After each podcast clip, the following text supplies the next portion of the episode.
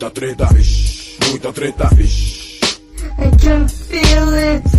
Muita treta, vixe, muita treta. Eu estou sentindo uma treta.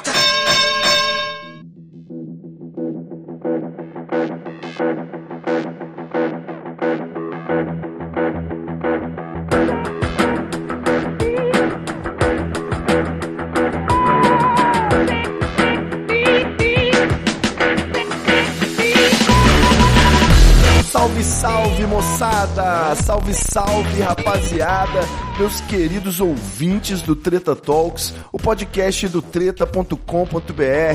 Aqui quem tá falando é o Ivo Neumann e eu tô aqui para dizer que nós ainda estamos de férias. O Treta Talks deu uma parada agora no mês de julho, fechou para balanço e pro ouvinte não ficar sem conteúdo semanal, a gente tá republicando, pirateando outros podcasts parceiros da Estalo Podcasts em que tiveram a minha participação. Então você já ouviu aí o episódio do TH Show, já ouviu o episódio do Rebobinando e agora é a vez do Quebrada Pod, dos meus amigos Leandro Santos, o Mussum Alive do Twitter e da Dani Birita. Esse episódio ficou sensacional, um episódio histórico que eu participei junto com o meu mano Normose e o mano Lucas Maciel, além do Mussum.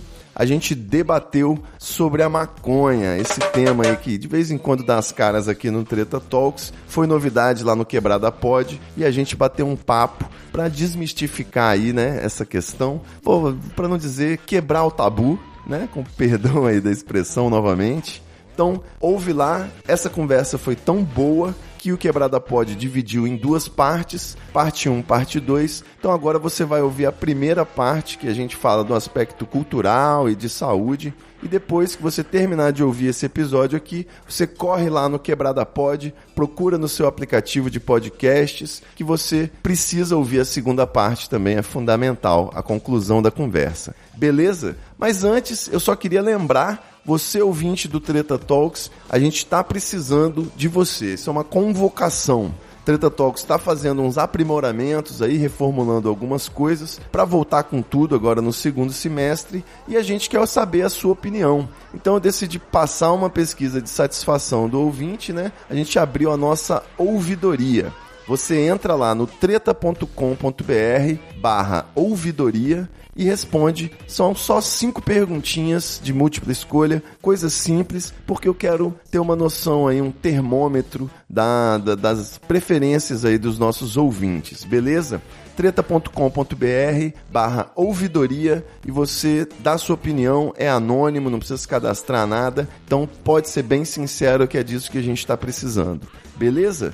Então agora fique aí com o episódio Maconha na Quebrada, do Quebrada Pod, você não pode deixar de ouvir, que ficou muito maneiro. Valeu, galera. Até semana que vem. É nóis.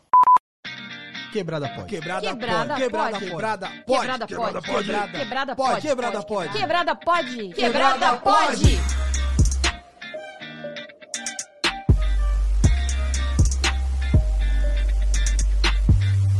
Salve quebrada, eu sou o Mussum Alive e está começando mais um Quebrada Pode Sangue Bom. Faz barulho aí, caralho! E hoje nós vamos falar de maconha aqui na quebrada. Mas antes eu preciso. Não era pra gritar também nessa parte? Não, ainda não, peraí. Maconheiro é tudo maluco, né? Mas antes eu preciso dizer que nós não teremos a participação da Dani Birita nesse episódio, porque ela disse que prefere não se envolver com essas coisas que deixa doidão, porque ela já é meio doidinha da cabeça. Então, ela prefere não misturar as doideiras. pois bem, antes de começar esse episódio, eu tenho que fazer aqui as honras e mandar um salve para os nossos queridos apoiadores do Quebrada Pod. E hoje o salve vai ser para Júlia Marques e pro Eita porra. Marden Reifson. Parabéns. Muito obrigado, gente. Vocês são sensacionais. Muito obrigado por apoiar o Quebrada Pod. É, e você que tá ouvindo esse episódio maravilhoso, considere se tornar um apoiador do Quebrada Pod. Nossos apoiadores recebem esse salve maravilhoso aqui no começo do episódio e ainda tem vários outros benefícios aí, como entrar no nosso grupo do WhatsApp e até participar do programa mandando pergunta para os nossos participar... Ai, vai assim mesmo. Pros nossos participantes, caralho. Tá todo mundo louco aqui. Foda-se, vai assim mesmo.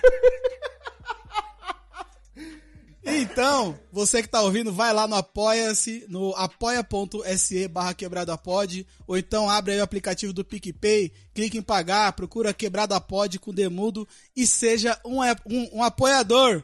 Ah, mano, eu tô errando demais, agora que eu fudeu, agora foi assim mesmo. Maconha é foda. Nossa primeira meta é poder ter dinheiro para pagar um editor e aí a gente vai poder lançar dois episódios por semana. Então, só cabe a vocês é, colaborar para que a gente consiga produzir mais conteúdo. Tá bom? A ideia desse episódio é desmistificar o tema cannabis e contar com embasamento e experiências pessoais e um pouco da realidade sobre maconha de cada um aqui. Os convidados dessa mesa deixariam Bob Marley de olhos vermelhos e não é por causa da maconha, eu acho que lágrimas, porque as pessoas aqui são foda. Nosso primeiro convidado é, é um amigo pessoal, tá? É um cara que eu conheço de longa data, desde os primórdios da internet. Na verdade, quando eu cheguei, ele já estava na internet há muito tempo. Meu mano, que é fundador do site Treta e apresentador do podcast Treta Talks, Ivanilma, caralho! Salve, salve, queridos ouvintes do Quebrada Pod. Como é que é, rapaziada? Tranquilo? Só vim porque o tema era bom, hein? Senão nem vinha. Sou assim. Tô difícil. Como é que você tá, meu mano Ivo? Belezura, moçunzinho. Pô, já tô com saudade já. Parece que faz um ano que você gravou com a gente lá no Treta. Então você tem que voltar logo. Mano, e eu acho que faz um, faz um ano mesmo, não faz não? Foi em janeiro, né? Faz dois eu anos. Eu nem sei, mano. Eu tô mó fora desse tempo agora. Ainda mais esse tempo de pandemia, eu não sei mais quando foi carnaval, se foi 2019, 2020, tá, tá foda. Enfim, o nosso segundo convidado também é um brother, parceiro pra caralho, já participou aqui do Quebrada Pod, que inclusive foi quando tivemos a ideia de fazer esse episódio de hoje. Ele, que é um historiador e dono de um dos canais mais sensacionais do YouTube, meu mano Normose, caralho! Aê, caralho! Tudo bem, E aí, somos o Suave. Agora sim, agora vamos falar do, da tal ganjona. É isso aí, e todas caralho. as coisas que rondam a ganjona. Ma mas antes, é, suave, tranquilo? Não tô suave, não tô tranquilo, mas a gente vai levando, não é mesmo? Tá foda, tá foda. E pra fechar essa mesa, um brother que eu conheço há pouco tempo, mas que rolou aí da gente trocar ideia maneira na, nas lives que ele faz no Instagram. E eu percebi que o mano é gente boa e merece colar na quebrada, tá? Ele tem muito a contribuir com o tema. Meu mano que é apresentador e criador de conteúdo, Lucas Maciel, cara!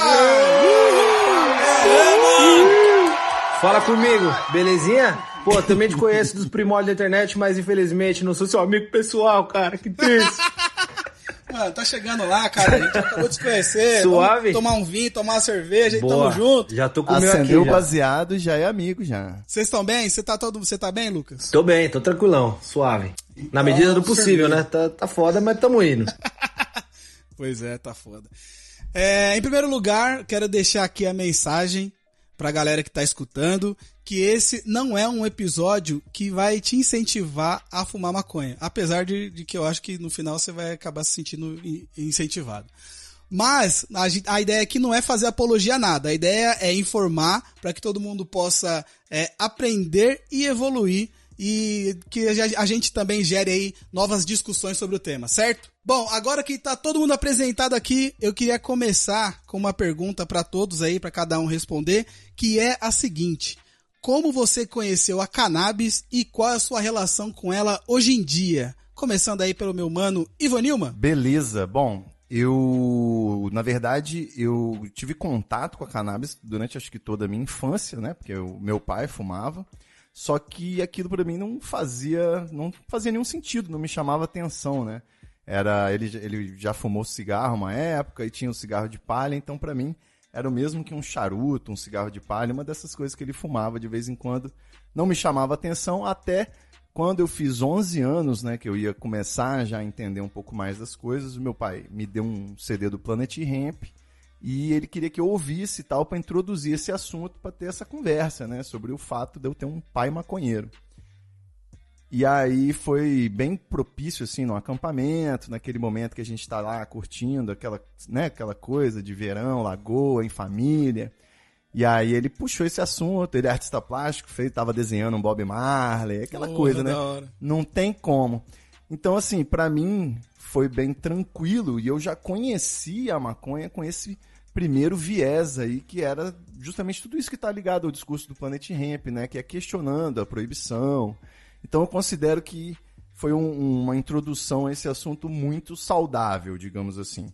Por outro lado, é, como eu meus pais são separados, quando eu comecei a, a rodar em casa, né, que é quando a minha mãe começou a sentir o cheiro, ela queria, ela tentou, né, fazer uma resistência. Ela falou pra mim, ó, eu acho que você, seus amigos estão te influenciando, né? Ué? E aí eu tive que dar uma risada e falei, olha, eu, eu apliquei todos eles, né? Todo mundo começou por minha causa, mas enfim.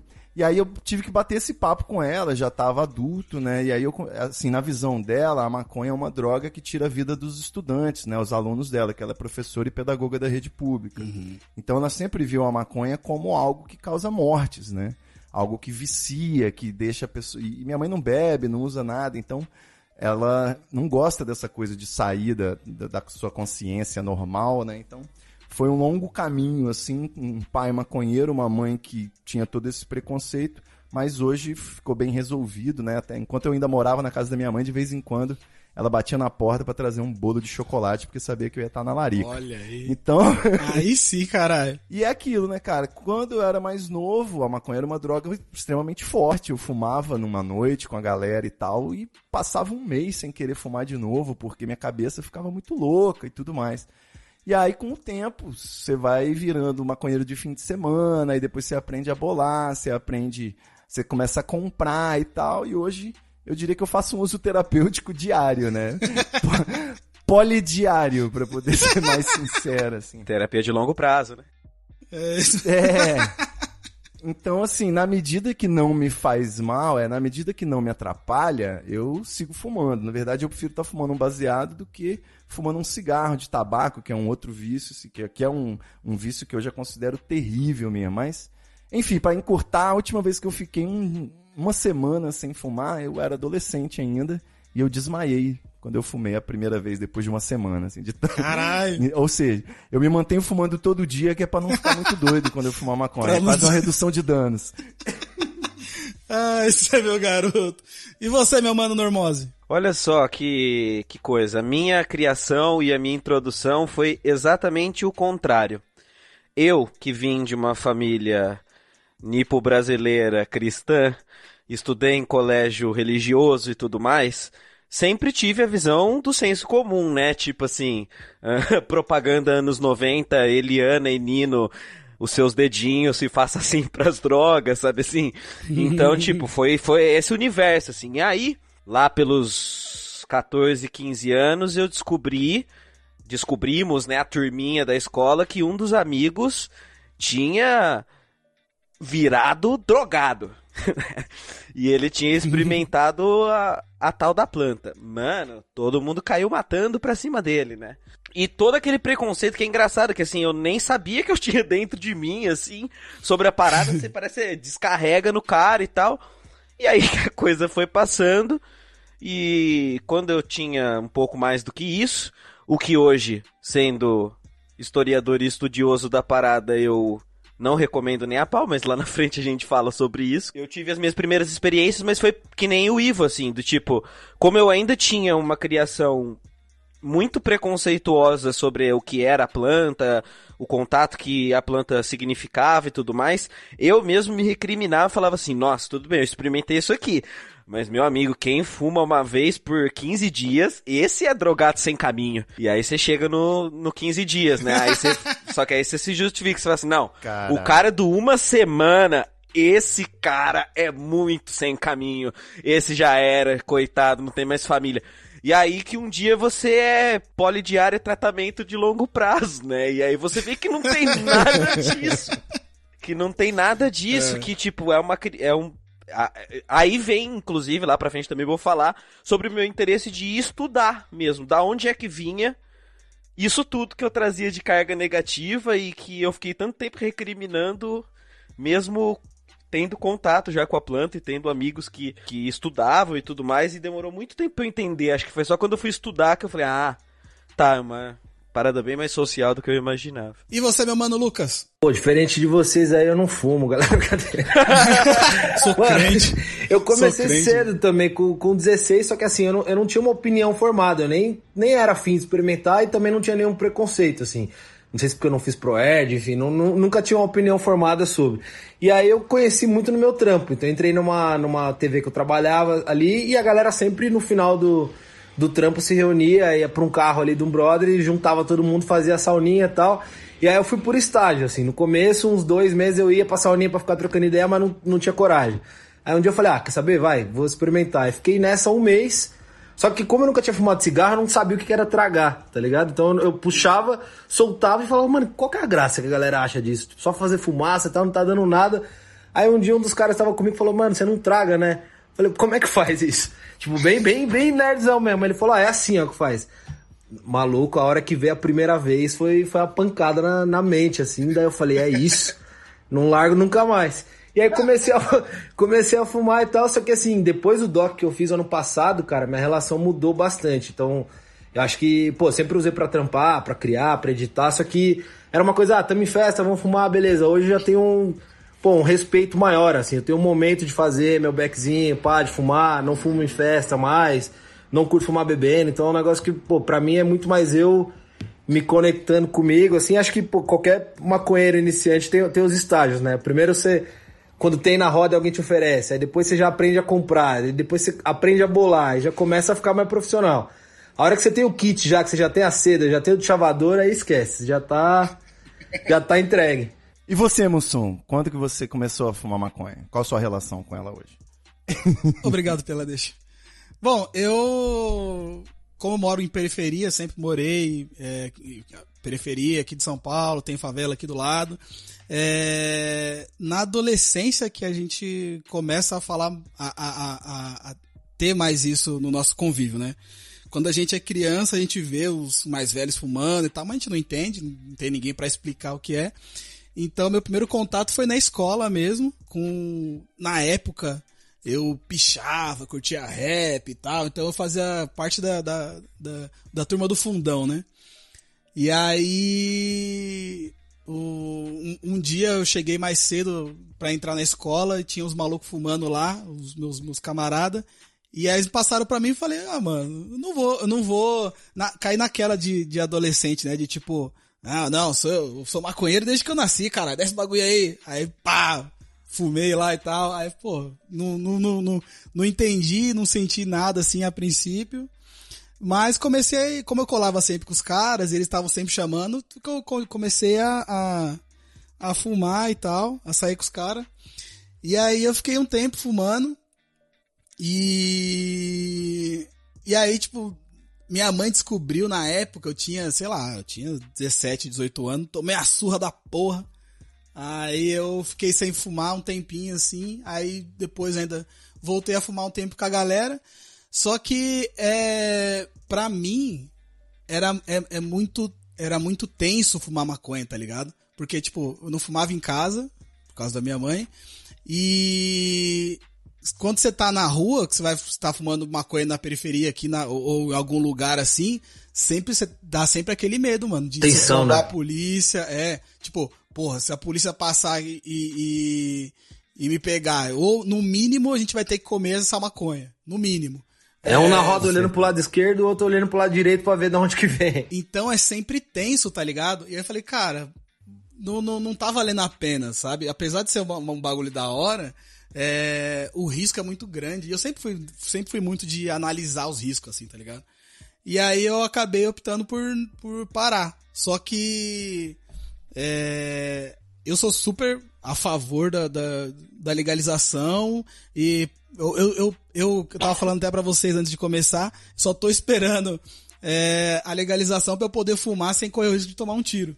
Mas eu tô, eu sou bem de boa com isso, cara. Você falou da rua assim, mas até em casa também sempre tem uma, uma burocracia, né? Eu lembro que, pô, morando com meus pais era aquela coisa de botar a toalhazinha na fresta da porta, não sei o que, esperar a madruga, todo mundo dormiu, aí abre um pouquinho da janela, vai e tal.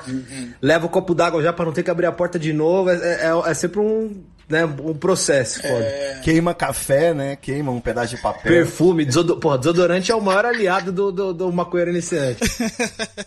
eu lembro, eu lembro que teve um dia que assim, tipo, a gente fumava, mas tipo, na escola a gente, não, não, não, fuma, não fuma não e tal.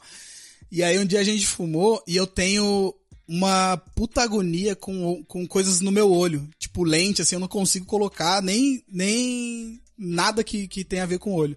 Então a galera fumava, pingava colírio e entrava pra, pra, pra sala. Eu, eu, eu fumei e aí, tipo, os caras foram, me deram colírio eu pinguei tudo errado no olho, não, não caiu no olho. Aí eu entrei na escola com uma, duas brasas nos olhos, assim.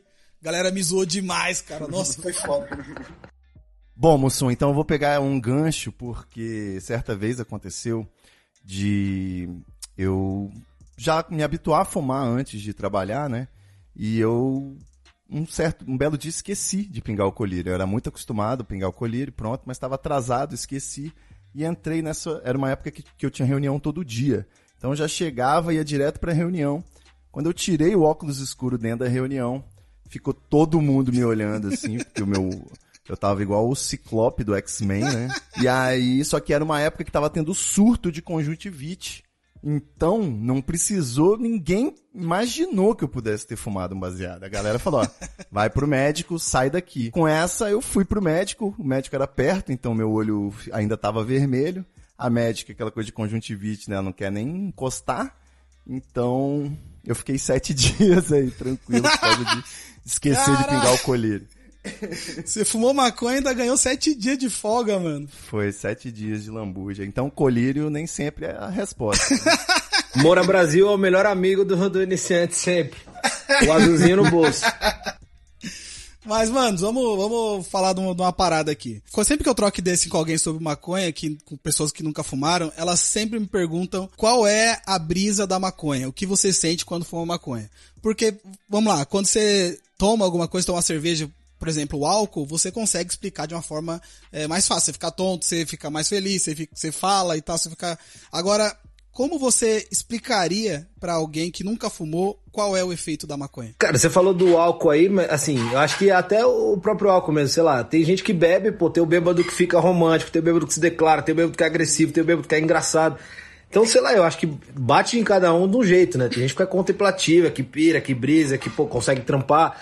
Tem gente que não, é só em casa pra ver um negócio, pra assistir, pra comer e tal. Tem gente que socializa pra caralho. Tem gente que não, não é. gosta de trocar muita ideia, fica na sua. Eu acho que é uma brisa muito, muito pessoal, assim, né? Mas pessoal, né? se puder, assim, eu acho que a parte que, sei lá, que seja unanimidade é que você vê, é ver na, né, você começa a perceber umas paradas que você não percebe muito sobra, assim. Então você é, pensa é, muito mais em coisas que às vezes tá na, na, sua rotina, no seu cotidiano, que você não para pra pensar. Você sente mais tudo, assim, até fisicamente, pô, você vai comer um negócio, é 10 vezes melhor do que você comer sem estar sem tá chapado. Então acho que ela, pô, aguça todos os seus sentimentos, assim. É, eu gosto muito do termo hipersobriedade, tá ligado? Eu gosto muito desse termo que ele. É, lógico, é assim, né? Primeira coisa é o seguinte: uh, o uso, por exemplo, de um iniciante é outra sensação de quem usa diariamente, é outra sensação Exato. de quem usa a, a, a, a, longo prazo. Então tem tudo isso, assim, porque, por exemplo, muita gente uh, relata não sentir nada na primeira vez. O que pode acontecer porque simplesmente a pessoa não sabe tragar ainda, uhum. ou simplesmente também porque ela não conhece o que é de fato tá sentindo que ela tá chapada. Então, hum, assim, exato. tem uma coisa que é muito muito interessante assim para quem já teve a experiência de estar com pessoas que estão fumando pelas primeiras vezes, que você nota perceptivelmente que a pessoa está completamente fora de si e ela diz: "Não, mas eu não tô sentindo nada". Porque, sim, talvez de fato você não esteja, porque você não sabe que é isso ainda, tá ligado? Você não entendeu hum. que, que, o que é essa parada ainda, e aí depois é que vai, você vai descobrindo e vai dando usos para ela, então tem gente que usa para dormir e condiciona para ter sono, tem gente que usa para acordar e tá mais disposto para trabalhar, como o Lucas falou, então é muito subjetivo, assim. Agora, um- uma coisa que é fato, duas coisas que são fato é, uso iniciante é uma paulada na sua cabeça, muito mais do que é de verdade. E fome. Fome é um negócio. Eu achei que era falar esqueci. e esqueci. Não, não é, eu parei porque começou um vídeo muito louco aqui, eu não sei. Mas, pô, você falou dessa primeira vez aí, sal- eu acho que, não sei se, se todo mundo acha isso, mas a primeira vez eu acho que é um negócio que você, sei lá, nem com as, com os- com as melhores que eu já fumei depois eu consegui chegar nessa mesma brisa, assim. Acho que a primeira vez é um ah, negócio, a primeira vez que você sente mesmo é um negócio bem, bem, bem pancada. É, porque você tá, na verdade, você tá sentindo, descobrindo, né? E é uma coisa que na segunda vez você já não tem mais, porque você já conhece aquele caminho, né? Então você tá meio traçando uma coisa nova, assim. Então realmente a paulada é tipo 12 horas. Eu acho que dá pra fazer um, um paralelo bem popular aí com o álcool, né? Porque foi meio que na adolescência que eu descobri as duas coisas. Então, a primeira vez que eu fiquei bêbado, né? Você se olha no espelho, aí você acha divertido, aí você mija transparente a primeira vez, caralho. Aquelas festinhas de 15 anos, né? Da escola, enfim. E aí começa a tomar uísque. Você se sente feliz, você se sente motivado, descontraído, né? O álcool, tranquilo. A onda da maconha é uma coisa diferente, cara, porque não é simplesmente um torporzinho aqui, um, um- uma cabeça ficar mais devagar, não. Na verdade, com essa primeira vez aí, também eu tive a clássica de não ter dado onda, né? Talvez não tenha tragado o suficiente, isso acontece muito mesmo. É, E quando a primeira vez que bateu de verdade, cara, eu tava com a galera num apartamento, bicho, eu cheguei a me perder no apartamento, cheguei a imaginar que eu tava sendo sequestrado. Várias coisas aconteceram porque, assim, aquilo muda completamente a sua perspectiva de mundo, né? Eu chamo até de ligar o 3D às vezes, né? Você tá, às vezes, numa viagem, curtindo a paisagem, você pá, liga o 3D, você começa a ver flores, ver movimentos, o sol brilhando, refletindo. Então, ah, Pra mim, particularmente, porque também tem muito isso, né? Além de ser de cada pessoa bater diferente, também épocas, né? Tem pessoas que fumaram e não gostam mais, tem pessoas que nunca gostaram e agora fumam. Então, mas pra mim, ela, ela mexe com a minha percepção até, sei lá, metafísica mesmo. Eu consigo, é, além desse festival dos sentidos, né? Ela organiza os meus pensamentos de uma forma que eu me sinto pleno, na verdade. Então, eu não sei como que as pessoas conseguem ficar sem fumar, né? Pra mim não faz sentido, né? Só, o universo ele só se, se encaixa, né? Se alinha o chakra depois que você dá um doisinho, pelo menos. Pô, mas eu, eu acho que, que tem muito, que influencia muito é, é a sua volta ali, a galera que você tá, nem, assim, falando um pouco da primeira vez, mas acho que até depois, assim, a galera que você tá, o lugar que você tá, se você se sente à vontade, se tá confortável, porque, pô, às vezes você fumar num lugar que você já tá meio assim, desconfortável, você não conhece ninguém, ou você não tá muito na, na pira do lugar, você começa, eu pelo menos já aconteceu, de entrar numas paranoia meio, meio errada, assim, então... Hoje eu procuro sempre fumar com gente que eu, pô, consigo trocar uma ideia, que a gente consegue pensar mais ou menos um- uma linha ali de raciocínio legal e não, não vai ter uma viagem meio errada. Então se você tá ouvindo aí, vai experimentar pela primeira vez, escolha bem suas companhias. É, então eu, até trazendo uma parada um pouco mais teórica, acadêmica, chatão, assim, porque, né, só pra falar que maconheiro também tem, né, a sua parte de estudo, né, e tal. Tem uma teoria que vai muito nisso que você falou, Lucas, que é bem da hora, que é uma teoria sobre ah, como a- as substâncias, qualquer que sejam elas, se comportam dentro do sujeito a cada uso. E que é de, um, de dois teóricos chama, eh, que, que é- se chama teoria Norman Zinberg, né? Que são os acadêmicos que fizeram, que, se que é o Drug Set Setting. É bem interessante, que é uma tríade que para qualquer substância funciona, que seria assim, o drug, que seria a substância em si, qual é, se for álcool, se for ganja, se for cocaína, enfim, a qualidade dela, se ela é boa, se ela não é, de onde ela vem, a procedência. Aí vem o set e o setting, que é justamente isso que você falou.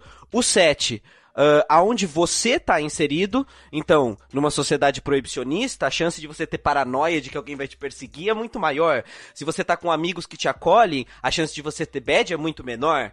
E o setting, que seria a sua disposição naquele momento que você tá usando aquela, aquela droga. Então, por exemplo, às vezes o sujeito vai se afogar as mágoas no álcool, aquele mesmo álcool que no churrasco deixa ele alegrão, Pra afogar as mágoas, ele chora. Porque depende muito mais do setting dele do que da substância em si. É essa combinação dessas três coisas. E vai muito disso. É, para qualquer substância, ah, os, os opiáceos e os alucinógenos, eles dão paranoia e tal. Uh, depende. Depende muito. Se o sujeito usar dentro de uma casa fechada, de uma festa, cheio de proibição e tal, ele já tá criando o contexto de paranoia dele do que um outro uso que seria esse uso mais seguro e tudo mais. E até por isso que eu falo que o uso precoce, que apesar da gente nós três temos feito, eu acho ele prejudicial, porque hoje eu consigo ver isso não só pela formação do cérebro e tal, que é bem perigoso, mas porque você não tem ainda essa distinção, né, para substâncias uh, que vão mexer com o seu eu mesmo, como o Ivo falou, assim, que vão alterar a sua percepção de, de visão das coisas, né? Sim. Trocando em miúdos, jovem só faz merda, né? Então a gente. é, é muita isso. paranoia Obrigado, pra Ivo. você ainda ter que lidar com a polícia, né, cara? Pra É. você, ah, quando você não pode, a pessoa não pode perceber que você tá doidão. Não tem como, irmão. Seu olho tá pocado aí, você tá com a cara rachada, não tem como. Querer disfarçar é, é o pior rouba-brisa que existe, né? Você tá num lugar, você fuma e tá num lugar que você tem que fingir que você tá tranquilão, que você tá de boa e acho que isso, isso ferra bastante. Eu gravei o terceiro episódio agora, tava trocando ideia com um psicanalista e tal, ele falando que, pô, é- ela basicamente ela amplifica o que você já tem ali no seu inconsciente. Então suas brisas elas vão estar relacionadas ao que você já pensa o dia inteiro e às vezes você não, não acessa. Raramente vem algo. Você. Cadê? O Nor- Normose aqui vai, vai saber explicar melhor, mas raramente vem algo que, pô, você nunca passou pela cabeça ou que seja algo completamente novo. Ela acessa ali o que tá meio escondido, que geralmente na sobriedade você não, não dá muita, muita voz, né? Ou É, não, é exatamente isso. A substância ela não cria nada, ela amplifica e potencializa você, né? Então, e o seu momento também, né? Então é isso, não tem. E até é uma. é, eu gosto muito dessa teoria, por exemplo, porque ela é muito boa pro uso não abusivo, pra você ver o quando você tá fazendo um uso incorreto de qualquer substância que seja, assim. Se você tá usando ela num setting todo zoado, se é pra fuga, se você não tá legal, o uso abusivo existe pra qualquer substância, né? Então é isso, sabe? Tipo, ela é uma substância super É, positiva. qualquer excesso é, é, é isso que é você falou, osso, né? Açúcar em excesso já, já ferra a gente. É isso mesmo. E agora, ah, bom, acho que vocês já deram algumas, algumas ideias aqui, mas eu queria saber de vocês qual foi a, a maior loucura que vocês já fizeram só de maconha, lo- é, na brisa só da maconha. Aí é difícil. Quando que na minha vida que eu tô só de Ah, maconha? eu não sei. Ô, maconha e álcool, vai, vamos lá. Normose tava falando aí cocaína, alucinógeno, cogumelo. Por um instante eu achei que ele tava oferecendo, pô. Eu Já tava animado. Só falando, quero, quero. Ah, não, não, eu só tô falando. Ô, sabe que eu sou super careta, né? Eu nem bebo. Não? Ah, Normose. É bom que sobra mais pra nós. Tô falando aqui, mas é, ó, sou, sou careta, tá vendo? Mas você é Ó, aquele careta que fala assim, não, porque eu já sou doido demais. Se eu usar qualquer coisa, eu vou ficar muito doido. Não, né? Você não fala isso, não. Não, em absoluto. Eu sou. Eu não bebo álcool, vamos dizer assim. Tá, ok, ok. Mas enfim, vocês vão responder minha pergunta ou não? Eu tenho várias, mas assim, tem uma que eu sempre lembro, eu falei, quando eu passei ela, eu falei assim, cara, será que eu vou poder contar isso um dia pra alguém? E aí a hora que você perguntou isso, eu lembrei, assim, que foi tipo, foi agora mais velho já, assim, que foi o seguinte, e até entra nesse assunto de como que ela bate diferente em cada um, assim, né? Uma vez estava com um amigo meu de infância e tal, e a gente tava num rolê que de vez em quando a gente sai pra ah, empinar uma pipa e tudo mais, né? E nesse dia a gente tava lá empinando a pipa e chegou um cara lá do, do, do condomínio dele, que devia ter lá os seus 50, quase 60 anos, entendeu? E começou a trocar ideia com a gente e tudo mais, e não sei o que, e aí dali a pouco ele falou assim, cara, negócio é o seguinte, vocês não têm uma planta aí? A minha mulher tá viajando. Faz uns 30 anos que eu não consumo nada. Vamos, vamos, vamos. Socializa aí pra gente e tal, não sei o que. Tá bom, vamos lá, né? Vamos dar a planta pro tio. Cara, o tio ficou umas 4 horas completamente fora de si. Completamente. Ele, ele, ele passou num loop que ele ficava uma meia hora. Era, ele imitava um dinossauro. Detalhe, a gente tava numa sacada. e aí ele ia na sacada, assim como um dinossauro, e gritava: Eu vou pular! Meu Deus. E aí depois ele imitava o Michael Jackson, e aí ele dançava, e aí ele, e ele é corintiano, e aí ele começava a dar umas palestras sobre o Corinthians, de quando ele foi no Japão e viu o Corinthians ser campeão, que foi ele que puxou o grito do Corinthians lá no, lá no estádio, e não sei o que, e papapá, e papapá, e não sei o que, e aí imitava o Michael Jackson, e aí ficava nesse dinossauro. E, cara, assim, é isso, tipo, enquanto eu e meu amigo a gente só olhava, porque pra gente seria o momento da gente trocar uma ideia sobre a vida, trocar uma ideia séria e tudo mais, o sujeito tava ali dançando como o Michael Jackson imitando um dinossauro, tá entendendo? Então, assim, foi assim, inesquecível pra mim, assim, Sensacional. Cara, e, ó, juro pra vocês, velho, durou umas. Véi, durou 5 horas pro tio, assim, voltar a si mesmo, sabe? E ficar mais calmo e falar que ele ia pra casa dele, assim. E a gente, tipo. Caraca, o que, que a gente fez, assim? E vocês, Ivo e, e Lucas? Mano, de loucura, assim, de imitar dinossauro, eu acho que eu não, não, não- lembro de ter chegado nesse, assim. Então, é isso. Eu também Ah, nunca certo. tive isso. Por isso que eu contei, porque eu achei muito invejável. Eu entendeu? sempre tentei aproveitar pro lado trampo, assim, sei lá, a coisa mais de eu acordar no dia e falar, caralho, o que que eu fiz? Uma vez eu me tranquei num quarto que veio pra caralho, assim, eu tinha um monte de revista, eu tava fazendo um trampo de. Acho que era faculdade ou escola, nem lembro o que que era. E eu entrei na brisa das colagens, assim, eu começava a ver coisas onde não tinha. Quando eu acordei, mano, meu quarto inteiro, eu assim, a parede, cama, tinha colagem no meu celular, tinha não sei o quê. então eu sempre tentava criar muito, assim, mas sempre tem os tiozão do dinossauro. Eu fui pros Estados Unidos uma vez, um moleque chegou e falou, mano, eu vou levar a melhor planta aí pra vocês fumarem, tava e outro brother meu. E a gente ia dar uma festinha na casa e tal. Aí o cara, não, porque eu já tô acostumado e não sei o que, essa daqui é da pura e tal. Chegou, o cara foi, aí foi uma, foi duas, e eu meio, né, de boinha, falei, ah, vou esperar aqui pra ver o que que dá. Mano, esse cara, come... ele entrou acho que perto do, do dinossauro. Talvez ele tenha ido um- uma era ali a mais. O cara do nada começou a chegar uma galera, ele abriu assim uma roda na sala, ele deu uma gorfada assim, ó. Tipo, cinema. Eu falei, mano.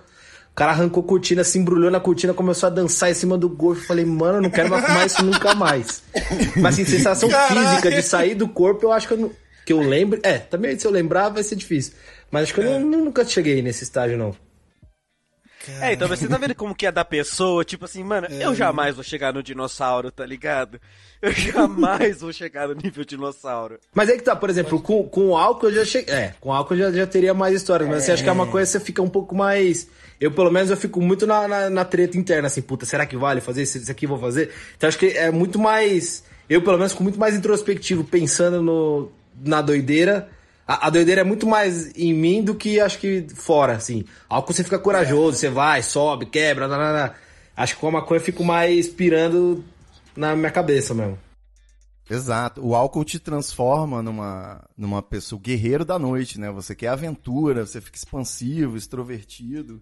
En- Enquanto que a maconha ela te dá uma, noção, uma vontade de buscar conforto, né? Tudo que você quer é ficar tranquilo com um pacote de Ruffles, um bis.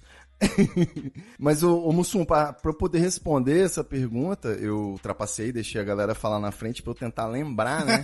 Porque como eu faço geralmente uso combinado de drogas, assim, a maconha na verdade ela é o gatilho para poder a onda de todas as outras dro- drogas fazer sentido, né? Ela dá uma liga.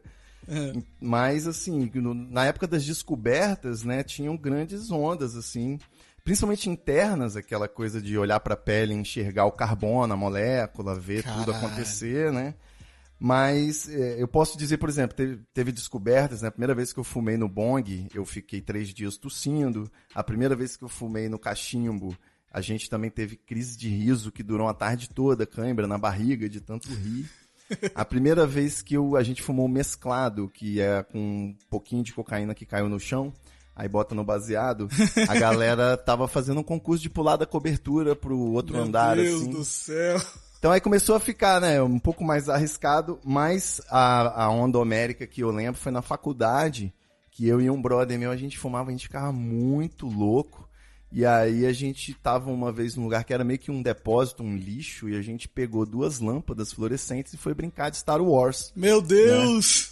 E aí depois que a gente brincou e tal, aquela cena toda, quebra a espada, ah, você, ah, não sei o que, a gente foi pro carro, sentou no carro, chegou o guardinha da faculdade, de, querendo um suborninho, e a gente estudava direito, então a gente sabia, né, que ele não tinha como fazer nada contra a gente.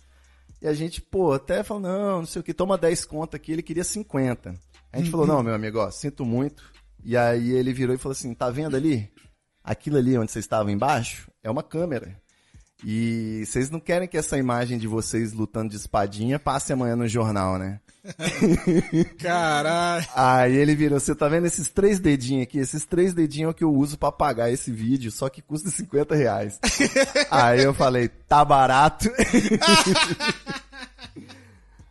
Chapado, lutando de Star Wars, brigando de, brincando de Jedi com a lâmpada, né, velho? Não ia dar no jornal. Isso é uma coisa que eu acho que, que é, que é pô, bem, bem comum. Assim, é uma coisa, por mais que você chegue nessa doideira do dinossauro, do Star Wars, é sempre uma parada muito pra cima, assim, pra você se divertir. Nunca é meio que pra fazer Essa é um mal pra ninguém. da. Às vezes no álcool o cara fica corajoso, quer brigar, quer tretar, quer não sei o quê, mas. É, exato. Eu, pelo menos, não lembro de ter visto alguém muito chapado causando treta ou querendo arrumar confusão, ou querendo, sei lá. É. Eu acho que tem, tem isso, uma coisa vai, vai, vai pro lado Assim, bom da força. Tire, tire uma sexta e um sábado. Na sexta você vai no sertanejo e só olha. E no sábado você vai na regueira e só olha. Vê onde tem mais briga. Só vê. É só você ver. Nossa, não tem nem comparação. A primeira vez que eu fumei num show de reggae, eu, eu falei com um Deus, mano. Foi muito legal. É tipo uma, uma- é um bagulho que você tem, você, você, tipo, você tem uma conexão que você fala assim, caralho, eu tô falando com Deus, mano. É um bagulho muito louco. E, e é muito da hora isso. Porque é, é bem verdade mesmo que o Normose falou. Você fica de boa, cara. Você só quer curtir o, o, o que tá acontecendo na hora de uma maneira. é, Você não precisa nem nem tá ativo ali na, naquela conversa, naquele momento ou discutir. Você só quer viver ali aquele momento que é muito bom, cara. O pós também é, é muito melhor, porque assim, vai, às vezes você tá numa festa, pô, você bebe, se diverte, nem. Vamos colocar um caso aqui que você não faça merda, né? O que, que seja difícil. Mas você tá numa, lá, você bebe e tal. Outro dia, beleza, você vai ter ressaca, mas é muito difícil você ficar pensando, puta, essa viagem foi muito legal e tal, né? No, no álcool. A maconha, pelo menos, eu acho que você leva um pouco pra vida, assim, puta, tive aquela brisa, vou... você começa a aproveitar meio as viagens que você teve na sua vida mesmo. Tipo, muda algumas ideias que você já tinha. Então, é- é- a ressaca de maconha também é um negócio que, pelo menos, eu não, não conhecia ainda. Não, nem a É, isso explica porque, ó, Ivo, é por isso que eu parei de beber. É muito caro o preço do dia seguinte, cara. Com certeza. Putz, grilo, é muito caro, Passou muito caro. Aí eu 30 falei, ah, então, não, pra mim não vale não. E aí faz muitos anos que eu não bebo, mas ó, tava até pensando, e o Ivo pode falar isso bem melhor do que eu, sabe uma parada que é muito preconceito, inclusive pra quem consome substâncias e tal, e que, tipo, se a regueira é a marca e tal do, da paz, da, da, da, da ganja e tal, um lugar que, tipo, todo mundo tem preconceito e acha que vai ter muita gente muito louca e não sei o que, e, tipo, é super tranquilo, é festival de música eletrônica rave. Nossa, Mas festival assim, sabe? Tipo, festival, tipo, menorzinho e tudo mais, é um lugar super família, sabe? Eu queria só assim comentar que, ah, por mais que eu faça até uma romanti- romantização de algumas drogas e, e até acho que, por exemplo, que se falou sobre ambiente de consumo e autoconhecimento, tudo se aplica a diversas outras drogas, mas tirando a maconha, que eu considero uma droga segura, né? É, é, segura desde que você cumpra os requisitos, né? De maturidade, ambiente seguro, com aquela consciência e tudo mais mas todas as outras drogas elas são muito perigosas, né? Então você não pode achar também que é a mesma coisa. É, tudo que é sintético, cocaína, bala, doce, isso tudo pode levar a um risco de uma parada cardiorrespiratória, aquecimento do corpo. Então você tem que ter extremo cuidado. Eu sou o cara da meiota, uso pouquíssima dose, sempre baixa e vou levando. Agora, é, e o a maconha- proibicionismo gera esse tabu, né, mano? E aí Exato. tudo é a mesma coisa, assim, tipo, ah, então, já que não faz mal, então não faz mal, vamos causar. Não. Exato. Mas só para fazer uma ilustração, no festival de música psicodélica aí mencionado pelo Normose, até o salva-vida tava fumando baseado, né? Porque é uma coisa assim, normalizada. Inclusive, tem até uma preocupação da galera entender que não pode fumar o baseado na praça de alimentação, porra, que as pessoas estão comendo, né? Porque a pessoa na- naturaliza tanto que é fumar dentro da barraca, bota fogo no negócio, não tem... Bom, e você- já que você falou nessa questão de, de overdose e tal, não existe de maneira nenhuma a, a- a overdose de maconha. Então, não existe caso registrado de overdose de maconha, mas é aquilo, né? Do uso combinado de drogas sempre pode levar a tragédias. Inclusive drogas lícitas, né? Eu tive uma pessoa conhecida que ela fazia tratamento contra a depressão, tomava um remédio, e aí estava se sentindo bem por causa do remédio, tranquila, foi o quê? Foi fumar um baseado. E aí, minha irmã, ela tava lendo no Game of Thrones, ela achou que ela tava lá no meio do inferno dos Targaryen. Ainda deve ter sonhado que tava na última temporada, então foi complicado. Pô, na brisa dela ela encontrou o cara do dinossauro, o vizinho. Pois é, não, foi, foi difícil, porque ela tava, combinou um remédio de tarja preta que não podia combinar com maconha e misturou, sacou? Então, é uma coisa também que é, é, bom ficar ligado. Sempre que você for mexer com droga, você tem que ser meio nerd, meio cientista, pesquisar, né? Essas coisas. Não, inclusive porque, assim, uh, primeiro, claro, não existe caso relatado, é, comprovado de, de overdose de, de maconha. Porém, todos os estudos que têm benéficos e a gente tá aqui para falar deles e tudo mais, são da espécie in natura. Porque também o prensadão é o mistério da fé, né? E porque a gente não sabe como ele é tratado, o que ele vem e tudo mais, então a gente também não sabe. É, é até muito difícil de estudar ele, porque ele também não é uma coisa homogênea, né? Então, assim, tudo que a gente tá falando aqui também, sempre da planta in natura. Perfeito. E eu quero só fazer uma última ressalva rápida, que é o momento, né? O cara que começou a fumar comigo, ele já era um pouco desorganizado na vida e tudo mais. Eu pode... não sei se a culpa é da maconha, mas ele parou, sacou? Ele desistiu de tudo, ele não via graça em mais nada que não envolvesse fumar maconha. Então, é aquilo, né? Eu me senti mais confortável para me entregar para esse vício, digamos assim, para fumar de toda hora que eu quisesse, depois que eu já estava trabalhando, depois que eu já tinha um caminho, né? Uma, uma carreira sendo construída por aí. Só porque a maconha não é também, né, não tem overdose, mas ela pode te prejudicar. Se você tiver uma doença mental, por exemplo, um problema de saúde mental que seja, você pode estar é, piorando sua ansiedade ao invés de a, aliviar, né, te deixando paranoico com coisas que você normalmente não estaria paranoico. Então, é, é eu acho que também qualquer coisa em excesso que você goste muito, a, a falta disso te causa uma abstinência absurda, né? Você fica irritado, você fica bravo, você fica puto, nada faz sentido, nada é mais legal, então você se acostuma, tipo, pô, preciso disso para viver. Eu cheguei, já, já tive esse estágio de, ah, vou assistir um filme e vou assistir uma série. Não, preciso estar fumado, senão não vale a pena. Ah, vou comer, não, não preciso estar. Tá, putz, então, pra tudo, assim, se você começa a associar que aquilo ali é o que vai te dar graça para tudo, aí você já entra numa parada meio, meio foda, assim. Se não tem overdose, hipoteticamente, uma pessoa pode ficar o dia inteiro fumando maconha que não vai fazer mal. É isso. Não, é que é, eu tô falando isso, aí o, o Ivo fala, ah, minhas foi hoje, tá ligado? Mussum, Mussum, Mussum, você viu aquele documentário Super High Me, que o cara ficou Não 30 vi. dias fumando maconha sem parar? Quando foi lançado aquele negócio, eu fiquei cinco minutos tentando entender qual era o plot do documentário. pra, mim, pra mim, não era só mais um mês. Caralho! Não, sacanagem. Se a ciência quiser me desafiar em negócio de overdose, eu topo. Vamos fazer um evento, uma Cannabis Cup e ver. Porque eu nunca me senti empampuçado de maconha. Todo o resto, o álcool, é. até comida, tem um momento que você fala, caralho, chega. Um beck não, cara. O que geralmente me para é que eu não tô com disposição de apertar outra, sabe? Se já tivesse apertado, eu fumava. O máximo que aconteceu, que eu lembro, foi de, tipo, dar aquela baixadinha na pressão, se dar uma capotada e acordar depois e falar, puta, o, sabe, o, o, lençol queimado, um buraquinho ali do, do beck que você deixou cair. foi o máximo que eu, que eu lembro de ter acontecido, assim. Baixa pressão e você vai pra outra, outra dimensão, literalmente. Teve uma boa, Mussurrap, quando uma vez que eu fui desmaiar, assim, um amigo meu viu que eu tava bombeando, bombeando, ele ligou a luz do celular. Ele falou assim, sabe, ainda até zoou, falou, faça-se a luz. Que aí quando clareia, o teto preto assim dá uma aliviada e você volta. o Normose falou do, do, do, prensado e tal, a diferença. E. É, alguém existe. Bom, é, é, foda essa pergunta, porque me, me, me, vem na cabeça, porque assim, como eu, eu fumava maconha antes da internet, eu não tinha é, conhecimento nenhum. Não tinha internet, não tinha Canal 12, não tinha TH Show, é, não tinha nenhum lugar onde a gente pudesse se informar sobre maconha, a não ser as pessoas mais velhas. E como as pessoas mais velhas também vinham de periferia, vinham de favela, a gente não tinha acesso a essa maconha pura, né? Que, que vocês dizem, a, a flor da maconha, é isso? É, a gente tinha acesso ao que vendia na biqueira, que é o prensadão, que vem a, a, as bolotas e a gente fumava. É, eu queria saber quais são as outras formas de usar maconha além do baseado e também uma a, a, a, a principal diferença entre o prensadão e a flor? Eu acho que essa pergunta mais técnica, o Normose manda. É, então. Vai, Normose, qual que é a, qual que é a diferença do prensadão pra flor? Normose fumou um baseado. Ele tá voltando. Normose, você tá aí, caralho? Você tá mutado, ô, ô Normose. Ô, eu tô mutado, eu tô falando há mó tempo. Ele tá... Tava dando maior aula.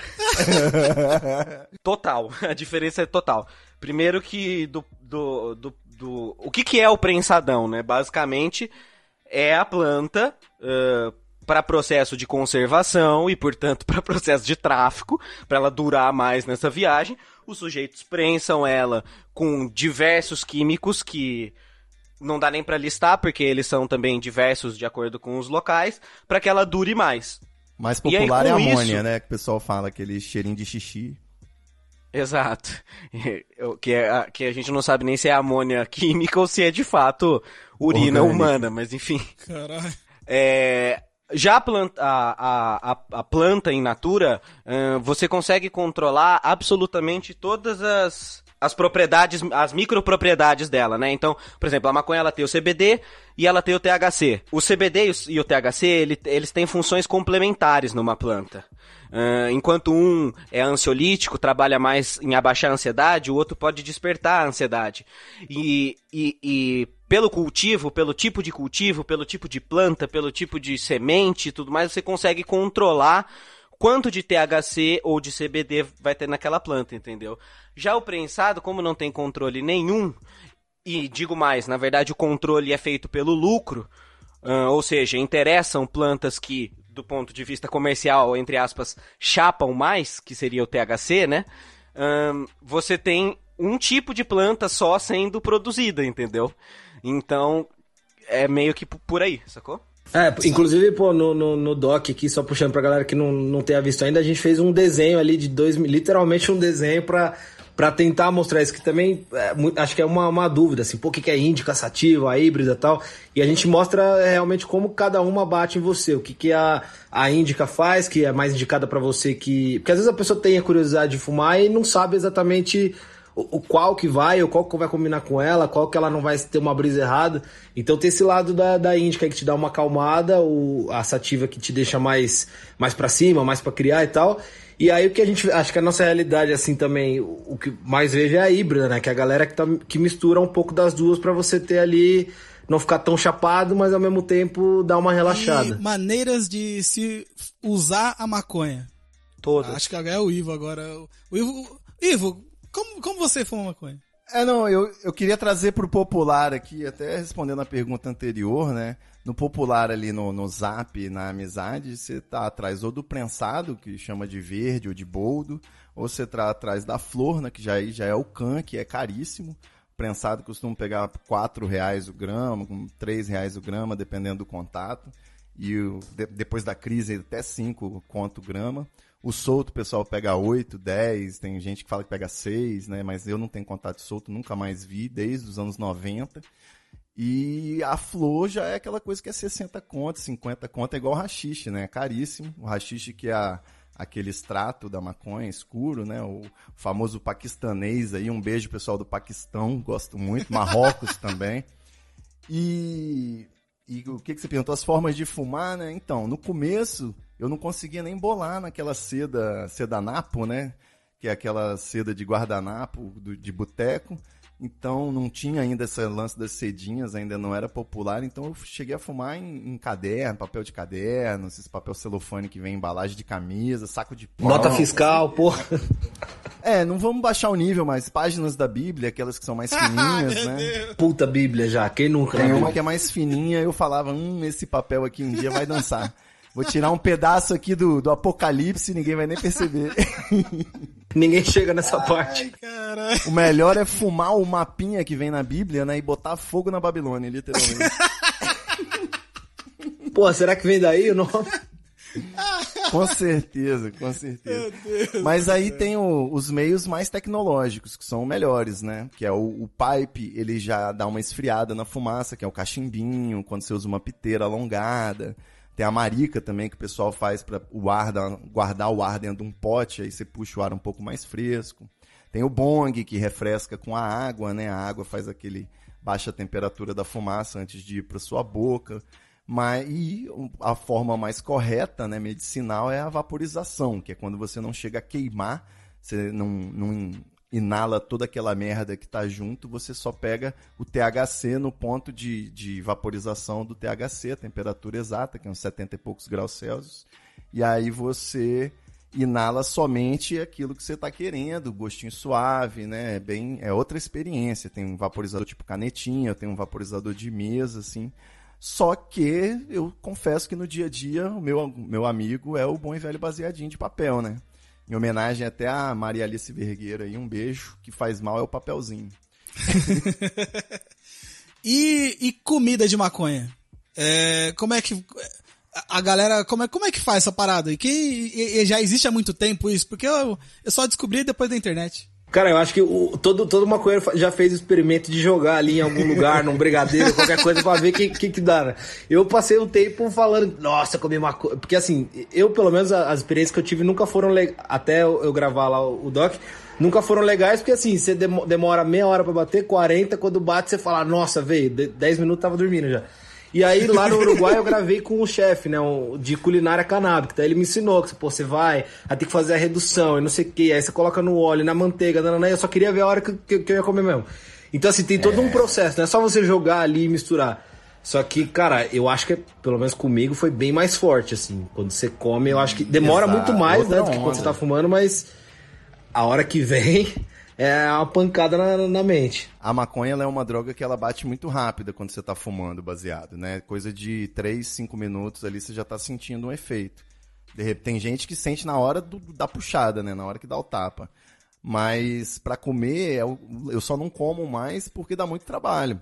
Ah, você tem que dissolver no óleo, né? Então você faz ali a margarina e depois você usa essa margarina para cozinhar, fazer um brigadeiro, um bolo, um, até comida salgada também vai que vai fica e dá, é, é, não muda muito o gosto, né? Se você souber fazer, porque a maconha, assim, dependendo, não tem um gosto que combina com prato e tal, mas jogar no brigadeiro, meu amigo, não tem mistério, né? Só maneirar na dose. O brigadeiro acho que é o preferido da galera, né? É, e a onda, no caso, quando você ingere, ela demora o tempo da digestão. Então ela bate, às vezes até, dependendo da dose que você comer, bem pesada, bem forte, você fica bem louco, mas assim, ela se alonga, né? Demora mais para passar também. É, aí que tá o perigo. Eu lembro uma vez, tipo, chegou uma galeria com aqueles cookies, assim, e aí dividimos, todo mundo comeu, ah, beleza, metadinha pra cada, tal, meia hora pra ninguém, nada. E aí você vai, né? Se já ah, não bateu, não bateu, você vai comendo. Quando eu vi que cada um tinha comido, sei lá, uns dois, três cookies já, mano, na hora que vem, Esquece. Não gera um, um, loop infinito de comer e larica, larica, doidão e comer.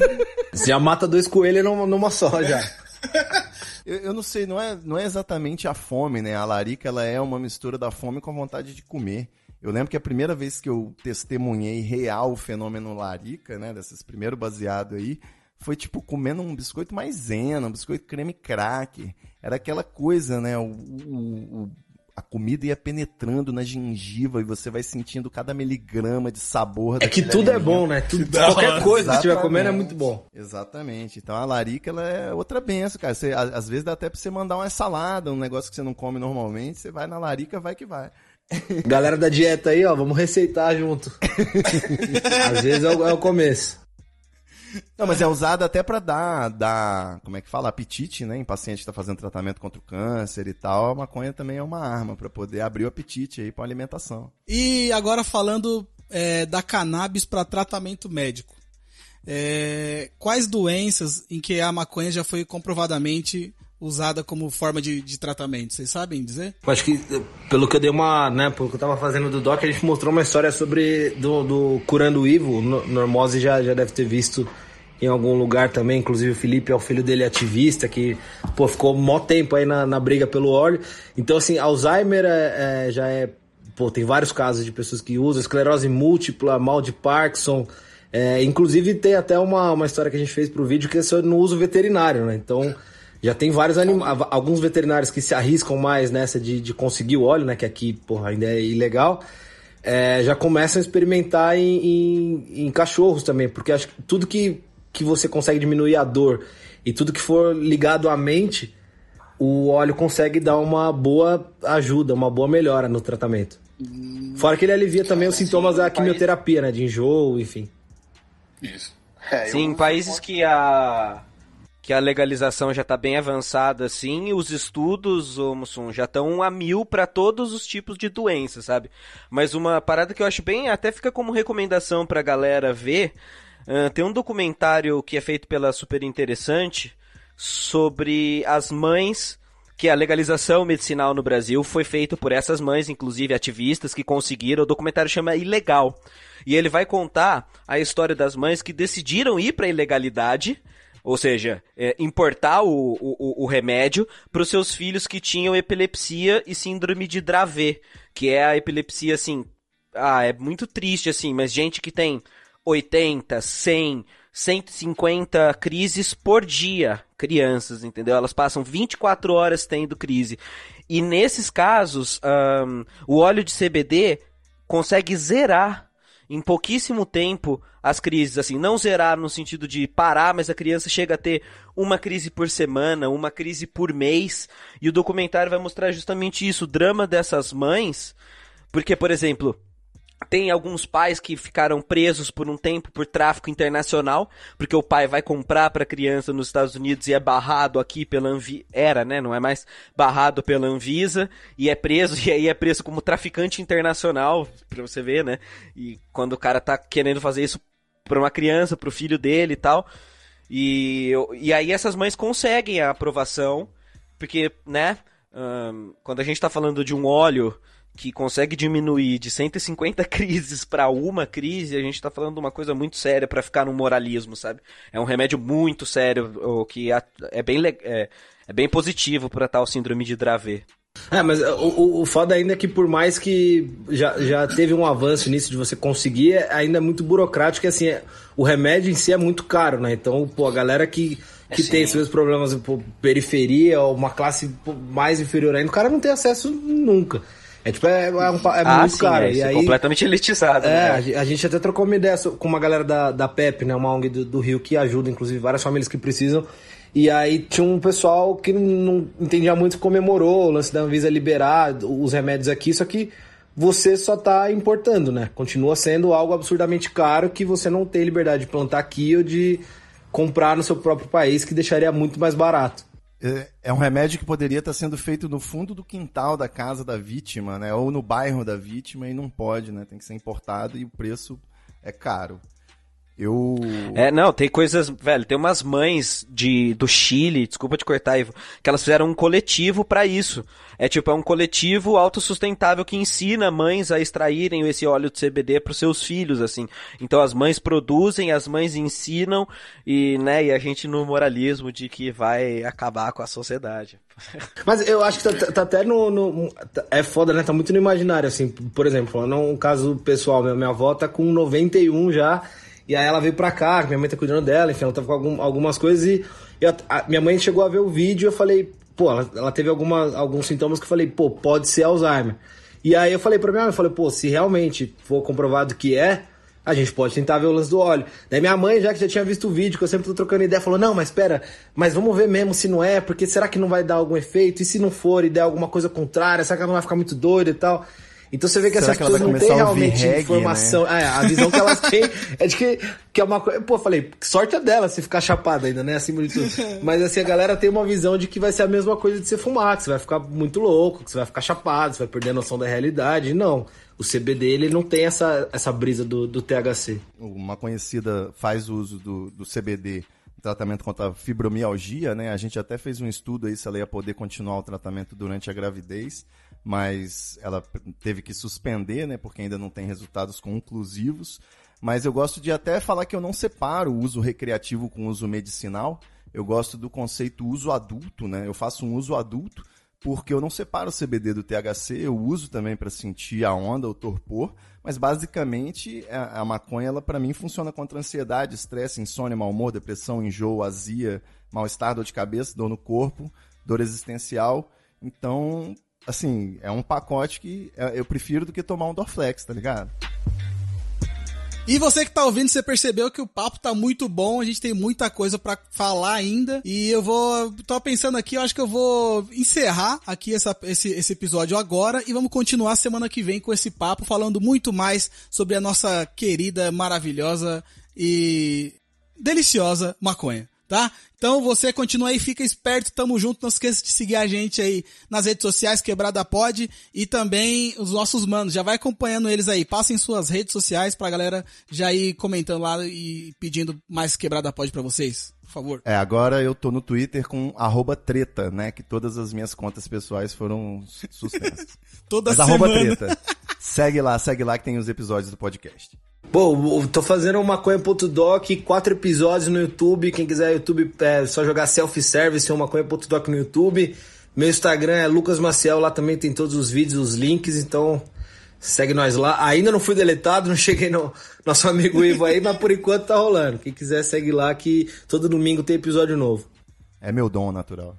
Bom, é, eu tô nas redes todas como Normose, no Twitter Normose Underline, no, Instra- no Instagram Underline Normose e no YouTube Normose. Tem alguns vídeos sobre a história da cannabis, que eu acho que é o que a gente vai falar na semana que vem. Excelentes vídeos, inclusive. Oh, muito obrigado. E é isso aí, vamos continuar, porque afinal de contas entramos no modo palestrinha aqui, então tem muita coisa pra falar. Saímos do dinossauro, agora vamos, vamos evoluir. É isso mesmo. E você que tá ouvindo, não esqueça de seguir a gente e compartilhar aí na com a galera que você ouve, com a galera que você fuma, com a família, divulga pra todo mundo. Tamo junto e até semana que vem. Tchau! Legalize Só não ganja! divulga pra polícia, né, por favor. Estalo Podcasts.